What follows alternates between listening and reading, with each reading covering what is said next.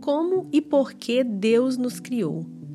Deus nos criou homem e mulher, à sua própria imagem, para conhecer, amar, viver com Ele e glorificá-lo.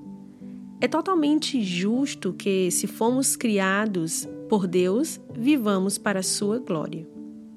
Gênesis 1, 27 E criou Deus o homem à sua imagem. A imagem de Deus o criou, homem e mulher os criou. Por que as pessoas fazem imagens? Elas fazem imagens para imaginar. Querem criar imagens que evidenciem algo. Se você fizer uma estátua de Napoleão, vai querer que as pessoas pensem não tanto na estátua quanto em Napoleão.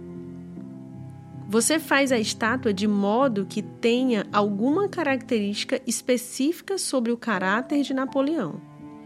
Assim, Deus nos fez a sua imagem. Poderíamos argumentar se é nossa racionalidade, nossa moralidade ou nossa vontade que nos fazem a sua imagem. O ponto é que ele nos fez seres humanos à sua imagem para espelhar a imagem de algo, ou seja, a dele mesmo. Nossa existência trata de mostrar a existência de Deus, ou mais especificamente, trata de demonstrar a glória de Deus. Penso que isso significa as múltiplas perfeições de Deus: o brilho, o esplendor, a irradiação de suas multicoloridas e belíssimas perfeições. Queremos pensar, viver, agir e falar de modo a chamar atenção sobre as multiformes perfeições de Deus. Acho que a maneira de fazermos melhor isso é quando estamos nós mesmos totalmente satisfeitos com essas perfeições.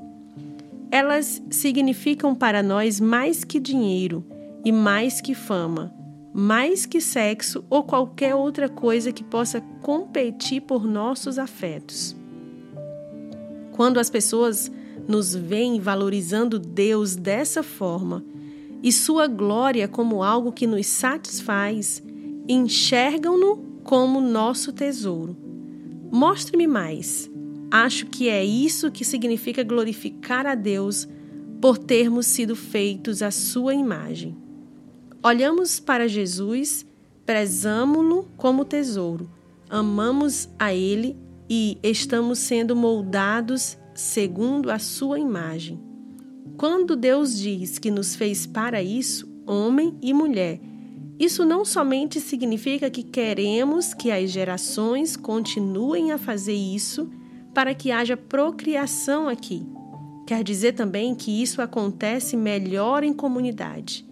Não é bom que o homem esteja só.